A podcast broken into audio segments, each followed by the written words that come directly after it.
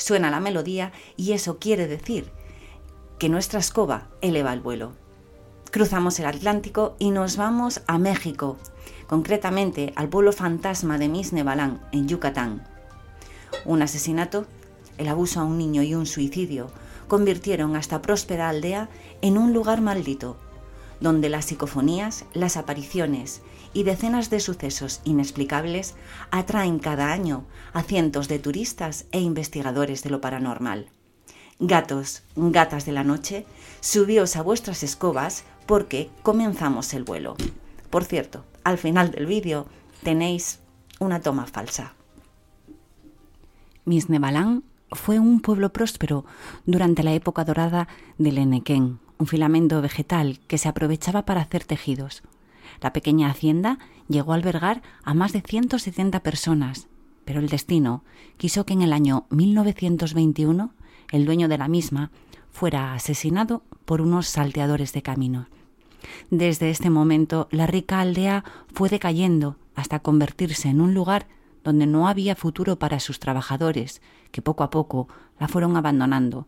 Pero ese no fue el único motivo. Y ahora te voy a contar una historia. Las noticias no tardaron en llegar a la hacienda. Don Fidencio había sido asesinado. Era un patrón querido por sus trabajadores y todos, o al menos la mayoría, lamentaron profundamente su pérdida. Él era un hombre estricto, pero amable, que guiaba a sus obreros y conseguía sacar el mayor partido posible del Enequén sin explotarles. Repartían beneficios y en el pueblo de Misnebalán reinaba la concordia. Pero sin don Fidencio las cosas comenzaron a ir en declive. Algunos hombres desatendían sus labores y bebían más de la cuenta. Otros trataban de aprovecharse y conseguían más pesos de los que les correspondían. Y otros simplemente optaron por irse. Marisa había ido a casa de una vecina. El marido de ésta se encontraba enfermo y ella tenía un remedio casero que le podría ayudar. Las mujeres se entretuvieron charlando. Hacía mucho que no hablaban tranquilas. Los quehaceres del día a día les ocupaban todo el tiempo y sin darse cuenta. La noche llegó a la aldea. Se despidieron con un beso y Marisa emprendió el camino a su casa, a poco más de medio kilómetro pero una luz tenue, aunque claramente visible, la alarmó. Pensó que su esposo, viendo la hora que era, habría salido en su busca y llevaría una linterna, así que le llamó. Ramón. Ramón, ¿eres tú? La luz permaneció inmóvil y su portador en silencio. Marisa continuó su camino recelosa. Tenía que pasar por delante de aquella misteriosa luz, no había otra forma para ir a su casa a no ser que se adentrara en el bosque y lo rodeara. Ramón, volvió a llamar. ¿Eres tú? Estaba a escasos metros de la inquietante luz, cuando pudo ver que esa iluminación blanquecina provenía de un cuerpo, no era un candil, no era una linterna, era el halo que desprendía un hombre, alguien que ella conocía muy bien, pues las facciones del patrón se podían ver con claridad. Se trataba de don Fidencio.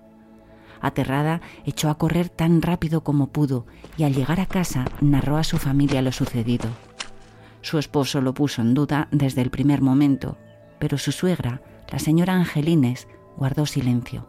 Esperó a estar a solas con su nuera y le dijo, Hija, yo también lo he visto, pero decir que ves a los muertos solo puede traerte problemas. Si quieres el consejo de una anciana, guarda silencio. Aquella fue la noche más larga de la vida de Marisa. Cada vez que cerraba los ojos, veía la piel mortecina, los ojos vidriosos y unos labios sin vida del que fuera su jefe. Cuando llegó la mañana, pidió a su suegra que la acompañara a la tumba de don Fidencio. Tal vez quiera decirnos algo, darnos un mensaje. Pero la anciana rehusó la idea. Mi hija, con los muertos no hay que tener relación.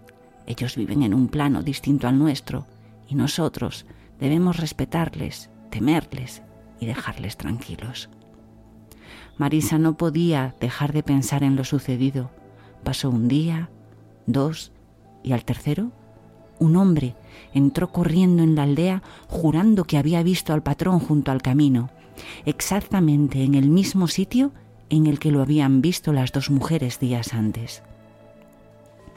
Los destrozos en la plantación de Enequén, las heladas de la noche impropias de la zona y las múltiples apariciones que fueron presenciadas hizo que gran parte de la población decidiese abandonar el pueblo.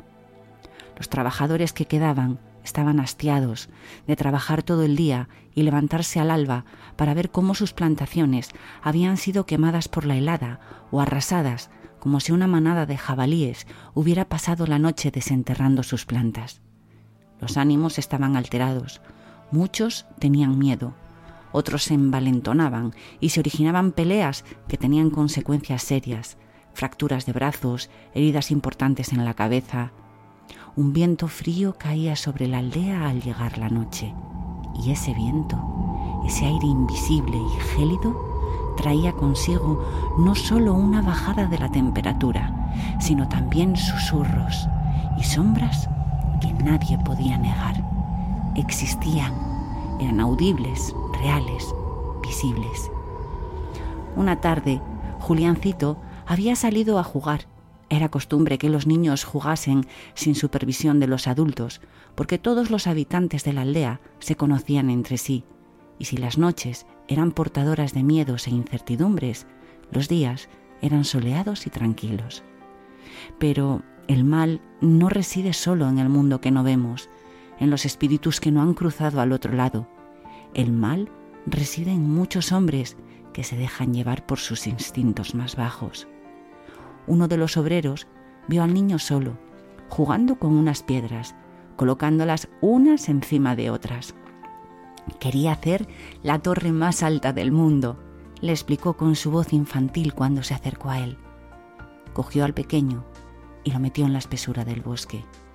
Allí se aprovechó de él, robándole su inocencia y convirtiendo a un niño feliz en el más desdichado de los habitantes de Misnebalán. No entendía por qué le habían hecho aquello. Juliancito se sentía avergonzado, triste, tan triste, que se dirigió a la pequeña capilla de la aldea y habló con el párroco. Le contó lo que había sucedido, quién había sido su agresor y cómo se sentía. Pero el sacerdote, temiendo que el padre del pequeño se tomara la justicia por su mano, le quitó importancia, le pidió que guardara el secreto y que en pocos días se olvidaría de todo. Juliancito hizo caso a aquel hombre que llevaba la palabra de Dios hasta sus oídos, una persona adulta a la que respetaba, pero el secreto que le pidió que guardara le oprimía de tal manera que no le dejaba respirar. Una mañana el niño se levantó, cogió una cuerda de la despensa de la casa y se dirigió al bosque. Trepó a un árbol con agilidad. Lo había hecho tantas veces jugando. Ató la cuerda a una de sus ramas y se pasó el otro extremo por el cuello. De esta forma terminó con su agonía. Ahora el pueblo estaba maldito, un delito contra la propia vida, un asesinato y el abuso a un alma inocente atrajeron espíritus de toda índole. Las apariciones, las sombras sin cuerpo, los lamentos y llantos ocupaban las noches, acaparando toda la atención de las pocas familias que se habían resistido a abandonar la hacienda. Poco a poco, las gentes del lugar se marcharon. Decían que era insoportable sentir tanto miedo y compartir el dolor de aquellos entes que se habían adueñado del pueblo. Hoy, Misnebalán es un pueblo fantasma al que acuden cada año decenas de turistas, de investigadores de lo paranormal, en busca de respuestas. Se reportan psicofonías de voces, llantos y susurros. Sombras con forma humana que cruzan de forma fugaz las ruinas. También se habla de la figura de un hombre con sotana negra en lo alto de la iglesia con los brazos abiertos en forma de cruz. La naturaleza ha ido cogiendo terreno y los hermosos jardines, las aseadas casas y los despejados caminos se ven invadidos por la frondosidad del bosque que reclama como suyo un territorio que ya no es habitable para el hombre.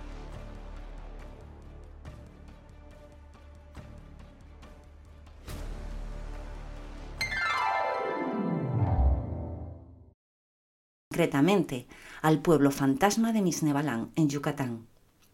Un suicidio, un asesinato y el abuso a un niño convirtieron esta próspera aldea en un lugar maldito, donde las apariciones, las psicofonías, Dios mío, qué miedo acabo de pasar.